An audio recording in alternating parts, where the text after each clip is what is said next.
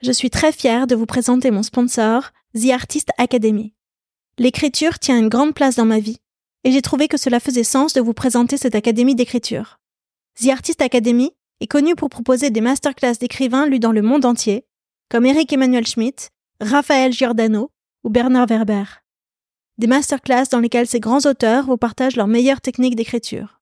Cette fois-ci, The Artist Academy va plus loin, avec une nouvelle offre qui s'appelle l'Académie d'écriture. L'Académie d'écriture, c'est un coaching sur 12 mois qui vous prend par la main de la première page au point final de votre manuscrit. Vous êtes coaché par des agents littéraires et vous avez accès aux masterclass de 8 grands auteurs. Les thèmes abordés? Donnez vie à vos personnages, travailler la musique des mots, structurer votre récit. Ce programme est fait pour tous ceux qui ont un rêve d'écriture et qui veulent enfin le réaliser. Que vous soyez débutant ou expérimenté, c'est un programme qui vous aidera à installer une routine d'écriture dans votre vie, à développer votre légitimité et à ouvrir votre créativité. On parle souvent ici, dans la fin des règles, de ce moment de la midlife où l'on revient à soi pour aller à la poursuite de ses propres désirs. Si vous avez envie de rejoindre cette académie d'écriture, alors avec la fin des règles, vous aurez 10% de remise. Je vous invite à remplir le formulaire qui se trouve dans le descriptif pour avoir toutes les informations. Si vous aimez écrire et que vous avez envie de tenir votre livre entre les mains, allez-y de ma part.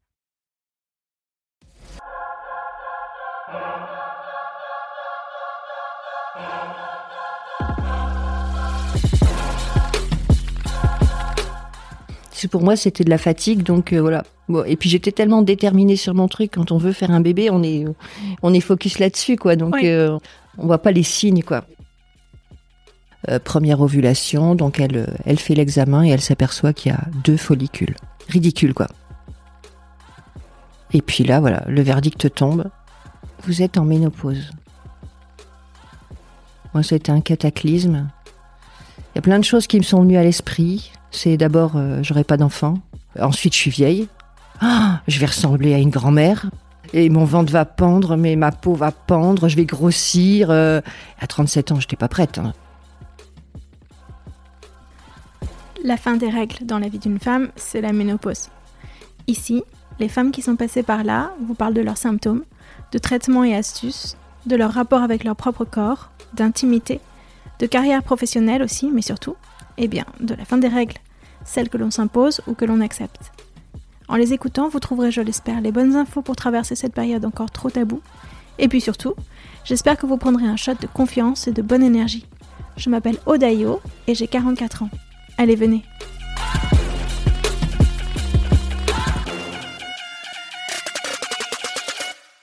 Ça y est, ça tourne Ça tourne. Bonjour Aude. Bonjour Sylvie. Euh, je suis ravie que tu sois là. Euh, dans ma maison de vacances. On s'est retrouvés à Valoris. Je suis enchantée d'être là. Tu as une vue magnifique. Ça fait, ça fait du bien de voir la mer de haut. Donc toi, tu vis ici? Exactement. Je vis ici depuis un an et demi. Euh, je vis euh, à Golfe-Juan, près de la mer. Là, pour le coup, j'ai cinq minutes à pied pour y aller. même si je la vois pas, mais voilà, c'est très très agréable. Et la raison pour laquelle euh, je t'ai proposé qu'on se rencontre, c'est parce que tu étais intéressée par mon travail et par mon podcast. Et puis, tu as une histoire autour de la ménopause qui est pas banale. Mmh, c'est vrai, c'est vrai. Est-ce que tu peux dire déjà ton âge et puis, euh, et puis raconter ce qui t'est arrivé? Moi, j'ai 55 ans et euh, ce qui m'est arrivé, la ménopause, je l'ai pas vécu là les dernières années. Je l'ai vécu, j'avais 37 ans. En fait, ça a été, à l'époque, ça a été un coup de massue parce que parce que j'étais euh, avec mon ex-mari, on était en pleine euh, en pleine euh, comment dire, on essayait de faire un bébé.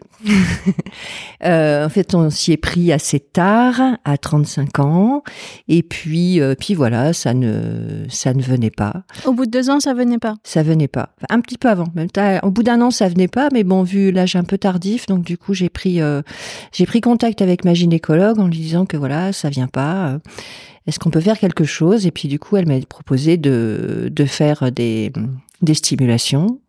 Donc avec stimulation ovarienne, c'est Stimulation ovarienne, exactement. Donc, euh, donc voilà, le traitement, euh, voilà, j'ai fait le traitement. Ensuite, comme ça ne venait toujours pas, on est passé à, on s'est dit on va faire une FIV. Et donc là, pour faire la FIV, il faut euh, faire aussi des, des piqûres de d'hormones pour stimuler les, les ovaires et avoir un maximum de, de follicules, c'est comme ça qu'on appelle ça. Donc il n'y en avait pas dans la première phase Non, il n'y en avait pas. Il n'y en avait pas. Donc, euh, on passe donc en, en, hyperstimulation pour faire une FIV. Premier euh, moment, euh, euh, première ovulation. Donc, elle, elle fait l'examen et elle s'aperçoit qu'il y a deux follicules. Elle me dit bah c'est pas suffisant, on peut pas faire, voilà, on va on va continuer, on va continuer sur le cycle prochain. Mhm. Donc le, le, cycle ensuite, elle me monte la dose et puis, euh, et puis voilà, et arrivé euh, au bon moment, euh, c'est pareil, euh, deux follicules ou trois, enfin, ridicule quoi. Il en faut combien? Mais il en fallait au moins au moins 6 7 parce qu'en fait ils vont euh, ils vont ponctionner les follicules et à ce moment-là il y a beaucoup de pertes donc en fait, il faut qu'il en reste euh, au moins deux trois pour euh, pour que pour faire une, une tentative qui un essai qui vaille le coup quoi. Et moi, c'était pas la peine. Je sais même pas comment ça se passe ensuite, comment ils font parce que je suis pas allée jusque là en fait, ils sont pas allés chercher mes follicules. Et en même temps, euh, bon, j'étais évidemment fatiguée parce qu'il y a le travail, euh, les piqûres tous les jours dans le ventre que je me faisais moi-même à force, Mhm. les prises de sang au laboratoire, euh, les examens au laboratoire, tout. C'était assez. Je me rappelle plus très bien parce qu'il y a quand même quelques années maintenant, mais euh, j'y allais très souvent. Et puis bon, toute cette histoire de rapports sexuels pas normaux quoi en fait euh, à regarder le calendrier à regarder le cycle quand est-ce qu'il faut le faire enfin voilà c'est quelque chose qui est fatigant moralement quand même et je commençais à avoir des, des espèces de bouffées de chaleur mais je me mettais ça sur le compte de la fatigue en fait je me rendais pas compte Des bouffées de chaleur, vraiment, le truc on s'embrase, euh, ouais on se sent pas bien, ça dure quelques minutes et ça part. C'est ça. vraiment ça. c'est ça Mhm. c'est ça et bon voilà et puis euh, troisième tentative hop pareil pas assez de follicules voilà. bon on continue une quatrième fois et moi je commençais à en avoir ras le bol Et, et la gynéco a pas dit il y a un truc à ce moment-là? Alors, ce que je t'ai pas dit, c'est que préalablement à ça, en fait, entre euh, entre la, la première stimulation et le et le fait de passer à, à la FIV, il y avait eu tout un tas d'examens. En fait, ils étaient allés voir mes euh, mes ovaires, ils sont allés voir, ils ont fait un spermogramme chez mon chez mon mari. Mhm. Enfin voilà, tous les voyants étaient ouverts, donc il y avait rien du tout. Donc euh, voilà quoi. Et pour la gynéco, bon, il, faut, il fallait pousser encore un peu. Je sais pas si elle, le- je sais même pas si je vais parler des bouffées de chaleur en fait. Pour moi c'était de la fatigue, donc euh, voilà. Bon, et puis j'étais tellement déterminée sur mon truc. Quand on veut faire un bébé, on est on est focus là-dessus quoi. Donc Oui. euh, on voit pas les on voit pas les signes quoi. Enfin, en tout cas moi je les ai pas vus. Oui. Et donc voilà, euh, troisième tentative, machin. Et puis à un moment, je me suis dit bon, il faut que je décide quelque chose là parce que parce que j'en ai marre. En fait, j'en ai marre, ça m'épuise. C'était, euh, ça faisait deux ans, ça commençait à me. Je lui dis mais euh, et elle me dit mais on va quand même regarder comment ça se fait que vous avez vos bouffées, bouffées de chaleur, machin. Et puis euh, et puis là voilà, le verdict tombe. Euh, Qu'est-ce qu'ils ont cherché pour trouver? mais je sais plus. je sais plus autre parce que ça fait ça fait quand même 17 ans maintenant donc je me rappelle plus. Ouais. Mais je sais que le verdict est tombé. Vous êtes en ménopause. En En pré-ménopause. pré-ménopause. Mais ménopause quoi. Moi le Tu avais des règles ou des règles irrégulières? Ouais, j'avais des règles. Oui, oui, oui, oui j'avais les règles. Oui, bah, tous les mois, c'était. euh, oh j'étais, euh, j'étais triste de voir ces règles. Oui. C'était pas le but, en fait. hein. J'aurais préféré pas les avoir, quoi. Oui, j'avais encore les règles. Et régulières, en fait. Ah Rien oui. d'anormal de ce, côté-là Non, non. Mhm. Non. Et donc, euh, ménopause, moi, ça a été un cataclysme. Il y a plein de choses qui me sont venues à l'esprit. C'est d'abord, euh, j'aurai pas d'enfant. Ensuite, je suis vieille. Ensuite, euh, ah, je vais ressembler à une grand-mère. Euh, ensuite, euh, et mon ventre va pendre, mais ma peau va pendre. Je vais grossir. euh. à 37 ans, j'étais pas prête. hein. Ah, mais clairement, j'étais pas prête. Et puis, euh, puis d'autant plus que toutes mes copines, elles avaient des enfants en bas âge à ce moment-là. Quoi, c'était euh, la, la pleine période. Ça parlait de, ça parlait de couche-culotte, de marques de, de tétines et compagnie. Quoi, c'est et moi avec ma ménopause. Quoi. Oh.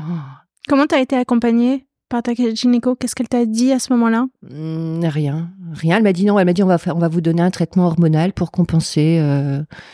ok. Ça t'a rassurée? Non, bah non, ça m'a pas rassurée. J'étais ménopausée à 37 ans. Je crois qu'il y avait rien qui pouvait me, qui pouvait me, me rassurer, me tranquilliser, me machin quoi. Je, surtout, c'était un truc que je voulais pas quoi. C'est, c'est, c'est, c'est. Et puis je savais même pas que c'était possible. Non. Je savais même pas. Euh, donc voilà, le coup de massue de la mort. Euh, C'est je... ça que tu as ressenti, la peur, la peur de la mort ou la présence? Non, la- le coup de massue. Le coup de massue, le truc de fou, quoi. C'est, c'est non seulement j'aurais pas d'enfant, mais en plus là, je suis une mamie. Euh, donc je suis rentrée, euh, bah, comme si on m'avait mis un coup de massue. Je sais pas. Donc euh, mon ex-mari, bah, c'est pareil. Il était atterré, euh, essayait de me rassurer, mais je ne peux pas rassurer quoi. Et pour moi, dans l'année qui suit, les deux ans qui arrivent, j'allais ressembler à une grand-mère quoi. C'était Mais c'est pas arrivé. et c'est pas arrivé. Voilà, c'est pas arrivé. En fait, voilà. Donc, euh, je fais avec. euh, bon, ok. euh, déjà, je fais le deuil des enfants, de l'enfant. Déjà. Parce que ça, c'était vraiment pas possible. Ah bah non, bah non, ménopause. C'est plus de. Après, peut-être d'autres techniques. Aller acheter des, ovules, ce genre de choses, mais j'y ai pas pensé en fait. Non, mais non, parce qu'on voulait faire un enfant naturellement, quoi. On voulait un enfant qui, me ressemble, qui lui ressemble, qui, voilà, c'était ce qu'on voulait, quoi. Et, euh, et donc, euh, bon, je, je fais avec. Je, j'évite de voir mes copines, parce que moi, les gosses, il fallait plus m'en parler, quoi. Les trucs, euh, je supportais plus. Je me remets dans l'état d'esprit de, eh ben, j'ai pas d'enfant et j'en veux pas et, je, et j'en aurai pas et puis c'est très bien. Mets dans ce mental-là pour euh, faire avec. Donc, euh, bosser à fond, j'imagine. Ouais, ouais, bosser à fond, euh, voilà.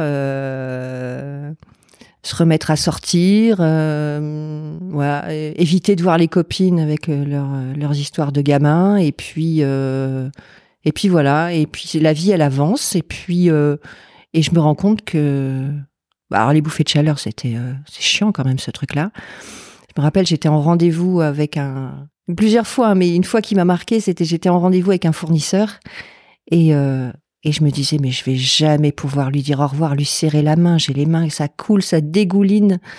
Et euh, voilà, c'était bon. C'est rigolo plutôt, mais euh, sur le coup, c'était chiant. Et Du coup, tu as eu des bouffées de chaleur pendant longtemps ou, ou tu as pris le traitement substitutif j'ai pris le traitement, mais ça a pas bloqué instantanément. hein. Moi, les bouffées de chaleur, de mémoire, j'en ai eu pendant au moins six mois. Ça m'a, pollué pendant tout ce temps-là. Et puis, euh, et puis la vie avance. Alors moi, ce qui me restait, parce que je voyais bien quand même que bah, que ma peau pendait pas, que j'avais pas pris des kilos. J'en avais même un peu perdu parce qu'en fait, le traitement hormonal m'avait fait, fait prendre un peu de poids. Donc, le fait d'arrêter, j'ai perdu un peu de poids. Pas énorme, hein, mais bon. Et je me suis bien rendu compte que mon corps changeait pas. Que voilà. Et euh, donc ça, c'était déjà une chose. Et je me posais pas trop la question en fait. J'étais surtout focus sur le fait que j'aurais pas d'enfant, qu'on n'aurait pas d'enfant. C'était vraiment euh, ça, c'était vraiment compliqué. Et puis euh, je dis à JC, euh, écoute moi, euh, je me vois pas sans enfant. Franchement, je me vois pas sans enfant. Je j'ai envie d'adopter. Alors il n'était pas, euh, il était pas ok au départ pour adopter. Alors, je me dis bon, j'adopte toute seule. Et puis finalement, de fil en aiguille, euh, se rendant compte que d'adopter, euh, d'adopter toute seule, c'est très compliqué. euh, parce qu'il faut forcément adopter à l'étranger et, et euh, d'être un. Et vous étiez mariés Non, on n'était pas mariés. On était encore, on était, c'est- on était euh, en couple, paxé depuis dix ans, mais pas mariés. Et donc on se rend compte que c'était euh, que d'être, de vivre à deux euh, à la colle euh, comme ça, c'était beaucoup plus compliqué pour euh, pour adopter. Donc euh, euh, lors d'une réunion pour pour les pour l'adoption, euh, bon, en sortant de la réunion, on décide de, de se marier pour faciliter les choses. Et c'est ce qu'on a fait. Et tout ce chemin faisant, du coup, ça, a déporté l'attention en fait. Je me suis plus foc- focalisée sur euh, sur le fait d'adopter et puis euh, voilà. Puis avec euh, les les visites des assistantes sociales, machin, enfin tout ça. euh, donc je me suis focalisée là-dessus. Ce qui n'a pas été, euh, ce qui n'a pas abouti finalement. Ça se me replace après, mais mais bon, voilà. Ça m'a ça m'a aidé à, à penser à autre chose. Et donc concernant la ménopause, qui est quand même le sujet central du, du podcast, en fait, euh, mais au fil du temps, en fait, j'ai trouvé ça génial. Qu'est-ce qui était génial? Mais c'est génial la ménopause, en fait. euh, on n'a plus de règles. Ça, c'est génial. Ah, mais ça, c'est génial. Ah, ouais, ça, c'est une délivrance. Ah, c'est une délivrance. Ah, moi, c'est comme ça que je l'ai vécu, quoi. Plus jamais les règles. Plus jamais les tampons, les trucs. euh, Non, non, ça c'est pour moi c'est top. Et euh, et voilà quoi. Et mon corps a pas changé, j'ai pas grossi, je suis pas devenue une mamie. euh, voilà. En fait, c'est juste le temps qui a fait euh, les choses euh, normalement. Et je me trouve pas trop, euh, même aujourd'hui quoi. Je trouve que que ça va. Euh, Tu, enfin, t'es très jolie. Il y a rien de différent dans ton visage ou dans, dans, dans ton corps qui Mm. laisse penser que tu as eu une ménopause précoce. Ça ne se voit pas. Ah non, mais voilà. Mais voilà. Mais voilà, mais moi, à 37 ans, je me disais, mais là, déjà, dans deux ans, je ressemble à une vieille. Et euh, j'imagine, je me projetais même pas à 50 ans, quoi. Pour moi, je vais ressembler à ma grand-mère, quoi. C'était, c'était ça que j'imaginais. Et en fait, pas du tout. Et euh, bah, pour moi, c'est que du bonus, en fait, la ménopause. C'est vraiment génial. Je, je- je t'imagine, ça fait presque 20 ans que j'ai pas eu mes règles que, voilà, quoi. Qu'il n'y a pas de pilule, que je suis pas embêtée avec tout ça et que, et que voilà, et que j'ai toujours la forme et que, ouais, c'est, pour moi, c'est génial. Donc, pas de changement dans l'énergie. Et donc, tu, en, en, en termes médicaux, qu'est-ce que tu as fait? Tu as pris ce traitement substitutif Oui, jusqu'à quel âge? Je l'ai pris, euh, je l'ai pris 4-5 ans, quelque chose comme ça. Et à l'époque, ma gynécologue m'a dit, euh, faut pas continuer trop longtemps parce que c'est dangereux, les hormones, machin, et tout ça. Avec quoi Le risque de cancer du sein? Ouais, ouais. Donc du coup, je l'ai arrêté. C'était en quelle année qu'elle t'a dit ça? Alors attends, ça devait être en 90.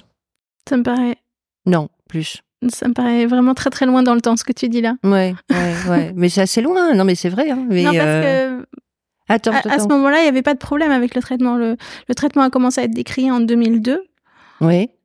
Tu me dis, c'était il y a 17 ans cette histoire, on est en 2023, donc c'est plutôt 2005. Oui, 2005, oui, oui. si je suis partie, j'ai commencé le calcul à ma naissance. Dans à l'inverse, c'était plus, fa- ça aurait été plus facile. Voilà, moi, c'est ce qu'elle m'a dit, donc, donc je l'ai écouté. Il aurait pas fallu que je me chope en plus un cancer du sein, quoi. Ça aurait été la totale, donc, euh, donc voilà, je l'ai arrêté. Et honnêtement, j'ai pas vu de différence.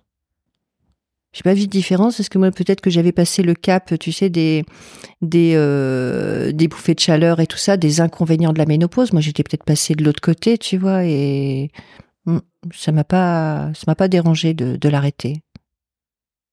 Donc ça n'a rien changé et aujourd'hui tu suis aucun traitement? Non, et tu te sens bien? oui.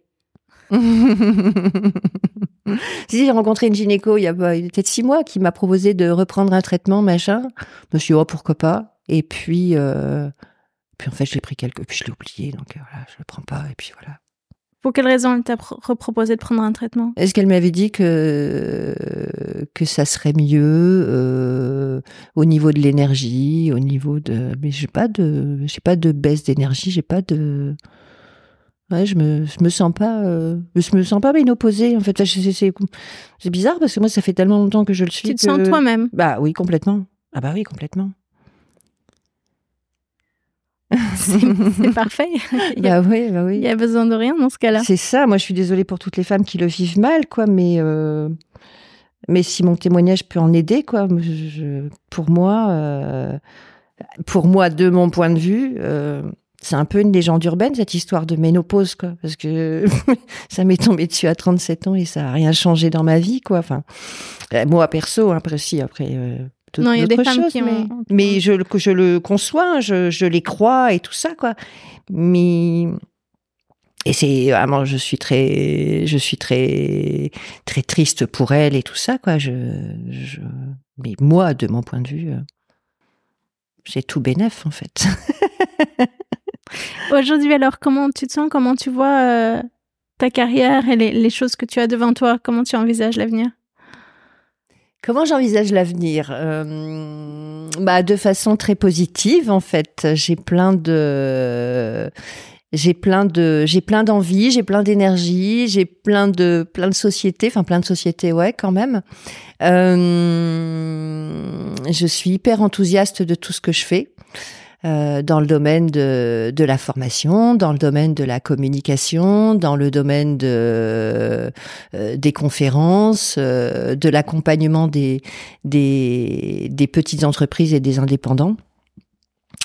Plein de choses euh, très positives et dans, le, dans un état d'esprit de partage et d'échange que j'aime beaucoup. En fait, l'idée, c'est euh, nous ne grandirons pas seuls et nous et nous essayons d'accompagner au mieux les personnes, que ce soit pour des formations euh, professionnelles qui vont leur permettre de trouver un emploi ou de changer d'emploi, de trouver l'emploi de leur rêve, si possible. En tout cas, au moins leur rêve pendant quelques années. Euh, que ce soit des indépendants qui euh, qui ont du mal ou qui ont envie de euh, de développer euh, davantage leur structure. Euh, voilà, on est là pour les accompagner. Bah, les conférences, on fait des conférences aussi. on a une web radio, Cool Radio, sur laquelle j'aimerais que tu, sois. Ouais. Et voilà, pour moi, la vie est belle. Alors, je pense pas du tout à la, à la retraite. Alors, pas du tout. Je, bon, J'arrêterai sûrement un jour, hein. évidemment, j'arrêterai. Mais bon, je sais pas quand. Je vis, euh... je vis, mais je vis comme si j'avais 30 ans en fait, comme si le quelque part, j'ai l'impression que le, le, mon âge s'est arrêté euh, un peu avant les 37 en fait. Et puis voilà. Et c'est figé. Ouais, c'est figé. Mm.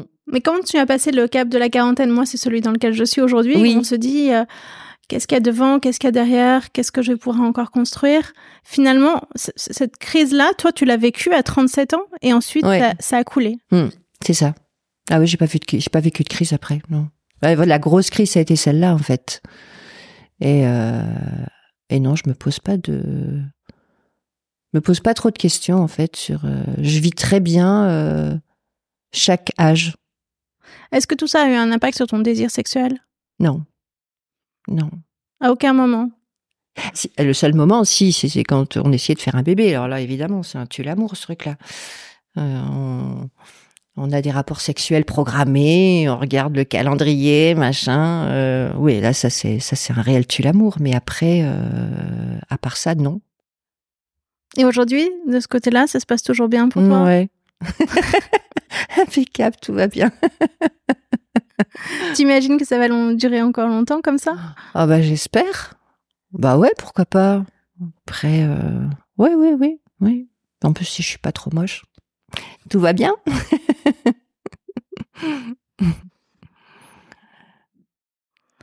euh, J'aime bien ce que tu racontes sur, euh, sur le fait que finalement ta, ta crise, toi, tu l'as vécu peut-être plus tôt que les autres. Mmh. Euh, et que du coup après euh, tout a coulé comme un comme un fleuve avec une sorte de d'impermanence euh, enfin de, de, permanence des choses. Mm. plus rien ne bouge tu, tu, tu, te tu te vois avancer sans sans qu'il y ait vraiment de choc. Mm. le choc a eu lieu avant finalement. C'est ça. C'est ça. Ben ouais mais qu'est-ce qui peut m'arriver de pire que de pas avoir d'enfant et de me choper une ménopause à 37 ans? À côté de ça euh... si si il y a des choses qui sont qui sont très marquantes, puisque mon, mon ex-mari est décédé brutalement aussi, donc ça c'est marquant. Mais, mais à part ça, moi personnellement, euh, franchement, je crains rien. Ouais, tout va très bien. Aujourd'hui, tu as fait le deuil euh, de l'absence d'enfant? Oui, complètement. Ah, complètement. Moi, je vois les copines, comment elles peuvent galérer avec euh, leurs ados. c'est les mêmes, c'est les mêmes qu'avant. T'as changé ton cercle? Non, non, c'est les mêmes qu'avant. C'est les mêmes qu'avant. Et euh, bon, ils sont pas. Euh... Ouais, c'est des ados, hein. Euh, enfin, des ados maintenant, des jeunes adultes, quoi. Mais ah, moi, j'ai échappé à tout ça et j'ai pu, j'ai pu me concentrer sur moi, sur mon activité professionnelle, parce que je suis convaincue que si j'avais eu des enfants professionnellement parlant, j'en serais pas où j'en suis aujourd'hui. Ça, c'est une évidence. Euh, et voilà quoi. En fait, j'ai fait, euh, j'ai fait d'une douleur une force. En fait, c'est ma force aujourd'hui. Tu l'as transformée. Ouais, complètement, complètement. Je suis, je, suis vraiment heureuse de pas avoir d'enfant. Et bon, voilà parce que je me lamente pas. c'est ma façon de tourner les choses hein, pour que ça passe bien. C'est sûr que quand je me pose, si je me pose un peu la question, c'est sûr que quand je serai quand je serai vieille, personne sera là pour veiller sur moi. Enfin, si, si, mais il y a, y a d'autres personnes, quoi. T'as de la famille? J'ai de la famille. Des neveux, des nièces? Ouais, c'est ça, oui. Après, en même temps, les jeunes maintenant, ils partent facilement vivre à l'étranger, hein, donc euh, faut pas trop compter dessus. Et ils ont raison, ils ont raison. Ouais, c'est peut-être. Euh, c'est peut-être euh, j'ai gagné en autonomie en fait. En fait, je suis euh, peut-être moins liée. J'ai pas euh, j'ai pas quelqu'un qui, qui compte sur moi au quotidien. J'ai de la famille, hein, mon frère, ma sœur, c'est des gens qui comptent beaucoup pour moi. Mais en fait, il n'y a pas cette, cette espèce de, de entre guillemets, hein, que les gens le prennent pas mal, mais de dépendance affective euh, pour des enfants, quoi. En fait, j'ai pas ça. Et du coup, ça me donne des ailes. En fait, ça m'a poussé à me à me concentrer. Mais j'aurais été une très bonne mère. Hein. Je suis certaine que j'aurais été une très bonne mère et et euh, mais ça m'aurait bouffé complètement en fait, je pense. Voilà, c'est très bien. Comment tu regardes le mouvement child free qu'on voit actuellement, c'est-à-dire des femmes qui disent qu'elles ne souhaitent pas avoir d'enfants ouais. et, euh, et qui ont du mal à se faire accepter par la société, qui doivent le revendiquer pour, euh, pour que ce soit accepté. Ah. Ben, je trouve ça horrible d'avoir besoin de se faire de de de, de de, forcer pour être accepté comme ça, mais pourquoi? Bah, En plus, euh, il y a l'aspect, la planète commence à être un peu surpeuplée, donc euh, s'il y a des gens qui n'en font pas, bah, c'est très bien. Bon, soyez pas choqués, hein, mais bon. euh, non, non, mais je je comprends pas qu'on doive qu'on ait besoin de lutter pour pour être qui on est. Enfin, ça, c'est quelque chose qui me dépasse dans tous les domaines, en fait. Après, euh, et puis surtout, c'est pas des gens qui font du mal à d'autres, quoi. Ils ont leurs opinions et, et ça les impacte eux dans leur vie et bah voilà quoi. avoir des enfants, c'est pas une fin en soi dans la vie. Bah, ça, ça peut pas. Enfin, de mon point de vue, ça peut pas remplir toute une vie. Sinon, c'est un peu triste, je trouve. Euh, mais ça me choque. Je connaissais pas ce, ce truc. Child free, tu connais pas ce non, mot D'accord. Non, bah, je te l'apprends alors. Ouais, c'est ça, c'est ça. Non, mais ça me choque, mais. Euh, et de quel droit on se de, quel droit on va dire aux gens euh, ce qu'ils doivent penser, ce qu'ils doivent faire quoi je surtout pour des choses qui font de mal à personne et des choses que je trouve horribles et que et pour lesquelles je suis pas d'accord et voilà mais c'est des choses qui font du mal aux autres là là non en l'occurrence quoi mais j'ai des copines hein, qui veulent pas d'enfants et qui sont très contentes de pas en avoir et et ben c'est très bien bah, soit, euh, voilà, euh, à leur façon, elles participent pas à la surpopulation, si on peut y trouver un avantage, quoi. Mais euh, et voilà, quoi. Tant mieux si c'est pas, euh, si c'est un choix et si c'est pas imposé et si elles n'en souffrent pas. Je suis très contente pour elles. Et tout est dans la, tout est dans la nature, en fait. Pour revenir à toi, tu as un compagnon, toi, aujourd'hui? Aujourd'hui, non. Aujourd'hui, je suis toute seule.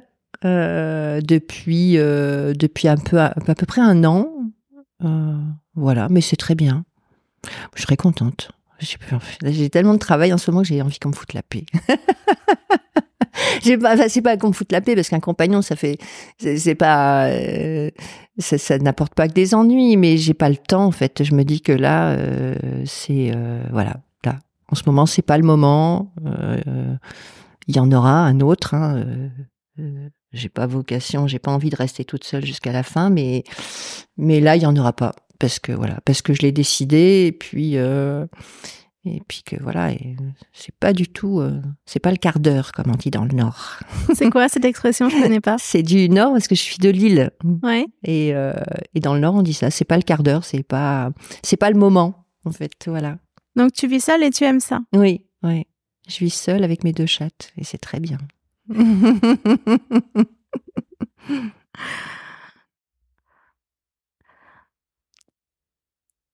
je m'interromps, je m'interromps pour, pour t'écouter parler. Euh, ce que tu dis là, ça me fait penser à une autre interview que j'ai menée avec Nathalie Bianco, c'est l'épisode numéro 8, Oui. qui dit ça, qui dit euh, J'aurais jamais cru que c'était si bien de pas vivre en couple, de vivre seul. La joie qu'on y trouve à simplement euh, avoir ses horaires, sa vie, son indépendance, personne qui compte sur toi Oui, c'est ça. et qu'elle elle l'avait pas envisagé avant. Ouais, c'est un peu ça en fait. C'est un peu ça. Là, je, fais ce que je veux quand je veux. Euh, je dois, dois pas arrêter mon travail à 8 heures le soir, par exemple, pour euh, m'obliger à faire ça pour euh, pour être en compagnie de quelqu'un, enfin pour laisser sa place en fait, pour être là. J'ai je sais pas, je suis pas obligée en fait, même si c'est pas une obligation quand on est en couple, hein, on le fait volontiers, mais il y a quand même plein de moments où on préfère. Ouais, ça m'est arrivé hein, d'avoir euh, d'arrêter mon travail à contre-cœur parce que parce que euh, j'avais besoin. Enfin, il fallait que je sois un peu là, un peu présent pour l'autre. Et, euh, et là, j'ai pu ça. Et là, je le savoure vraiment, en fait. Ouais, ouais. Je, je suis très contente de ça. J'ai pas envie. En fait, là, j'ai pas envie. ouais. Du coup, tu vois plus d'amis? Euh, non, bah non, en ce moment, j'en vois pas. Je les vois pas plus parce que je travaille beaucoup. Euh, Non, mais là, c'est une vie assez euh, assez solitaire en fait. Enfin, solitaire, non, parce que j'ai, je suis en contact avec plein de personnes. euh, J'ai plein d'appels, plein de visios, donc euh, je vois plein de monde. Mais euh, ouais, je suis assez repliée sur euh, sur mon travail. Tu vis pour toi. Ouais, c'est ça, c'est ça, complètement. Et j'aime ça, hein, vraiment. J'y prends plaisir. Hein. Est-ce que tu dirais que tu as une forme d'énergie qui est différente de celle qu'elle qui pouvait être il y a 10 ans, que tu fatigues? J'ai l'impression que pas du tout en vérité. Non, mais non, je fatigue pas. Non, non, non, je fatigue pas. Euh, si un peu parce que, mais c'est dû à la quantité de travail. En fait, je suis quelqu'un qui travaille de 9 heures le matin jusqu'à minuit, euh, une heure, quoi. Donc euh, tous les jours, tous les jours, euh, voilà, je, je m'accorde une journée le week-end. Donc euh, voilà, c'est c'est intense parce qu'il y a besoin, en fait, euh, il y a besoin de mettre un un coup de collier pour développer les activités. Donc euh, donc voilà, donc ouais, je peux pas dire que je fatigue pas, mais qui fatiguerait pas à ce rythme-là, mais mais euh, mais pas mais pas plus qu'à qu'à 30 ans en fait. Je je pense que j'aurais eu la même fatigue à 30 ans. Est-ce que tu te ménages des, des moments pour faire du sport? Un peu, oui, oui. Je marche. Tu fais des balades le long de la mer? C'est ça, c'est ça, les pieds dans l'eau. C'est ton sport. C'est mon sport, ouais, actuellement, oui. Qu'est-ce que tu as envie de dire à, à, à la personne que tu étais, enfin, à la fille que tu étais au moment de, où tu as découvert que tu étais ménopausée à 37 ans aujourd'hui? Qu'est-ce que tu pourrais euh, venir lui dire? J'ai envie de lui dire, euh, prends de la hauteur et regarde au loin, tu verras, ça va aller. Elle en avait besoin de prendre de la hauteur Ouais, ouais. Oh, ça me fait, ça m'émeut. ça m'émeut. Euh, ouais. Là, c'est une règle que j'ai euh, que j'ai appris il y a quelques années, mais pas à cette occasion-là, hein, beaucoup plus tard, et, euh, et qui me sert en fait. Tu sais, les moments de où j'ai un doute, où je sais pas si ça va aller, ou euh, pour X raison. Je fais ça. Je me calme. Je prends de la hauteur. Et je regarde au loin et, et j'ai ce sentiment profond que cette certitude que ça va aller, donc euh, c'est quelque chose qui me donne de la force. Parce que tu as vécu le deuil de ton mari. Ouais, ouais. Entre autres, hein, même quand il y a des choses moins graves, hein, parce que c'était un cataclysme aussi, mais même quand il y a des choses moins graves ou des inquiétudes ou ce genre de choses, euh, à chaque fois j'ai ce réflexe maintenant, euh, prendre de la hauteur et regarder au loin. Et tu puises dans, dans ce qui t'est arrivé à ce moment-là pour voir comment finalement le cataclysme que tu attendais n'est pas arrivé? Ouais. Ouais. Ouais, j'avoue que c'est. euh,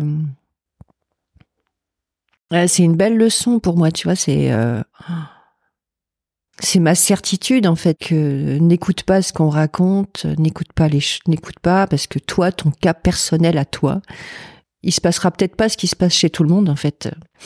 Ça sert à rien de paniquer, ça sert à rien de de, de, de t'imaginer des choses, c'est toujours, euh, c'est toujours le cerveau en fait qui, euh, qui mouline, qui mouline et qui fait euh, s'inquiéter, alors qu'en fait, euh, bah non, tout va bien, tout va bien. Et puis, euh, puis en même temps, euh, peut-être merci la vie, hein, c'est que j'étais pas faite pour avoir des enfants et que voilà, et que mon corps a si, dit. si, si, euh, tu as dit que tu aurais été une très bonne mère. oui, oui, j'aurais été une très bonne mère, mais peut-être qu'en fait, il fallait pas que j'en ai, tu vois. Peut-être que, en fait, mon, mon histoire à moi, c'était de pas en avoir.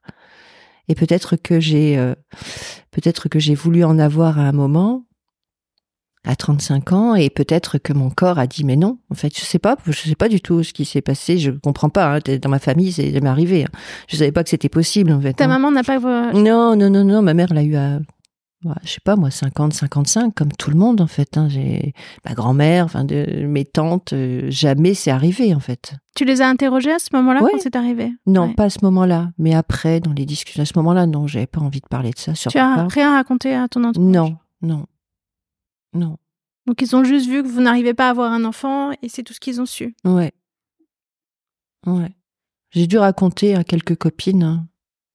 Bon, en même temps, elles étaient trop. euh, Elles étaient occupées avec leurs enfants, leurs bébés et tout ça, donc elles n'ont pas trop porté attention. Et puis en même temps, je le comprends. Quand même, ce que je leur racontais, c'était quand même un truc de fou, quoi.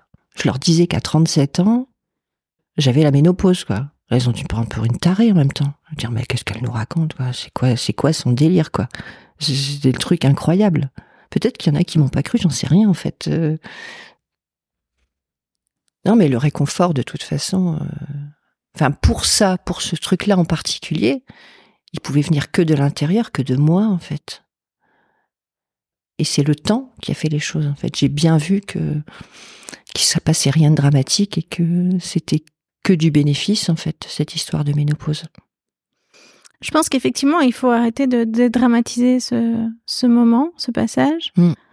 Il a été très mal euh, vendu aux femmes. On, on leur a dit euh, que c'était la fin de quelque chose. On leur a dit que c'était la fin de la fertilité, de la fécondité, et que c'était un, un pas dans la vieillesse. Et je pense qu'il faut essayer de Ben oui, mais... d'arrêter de lier les deux. Il y a la Ouais. vieillesse d'un côté, et puis il y a la ménopause de l'autre, et ça n'a rien à voir. Et puis, qu'est-ce qui dit qu'une femme, elle est faite euh, uniquement pour procréer? Enfin, c'est que- c'est quoi ce truc de malade, quoi? Non, une femme, elle, a, elle fait plein de choses dans sa vie, et voilà.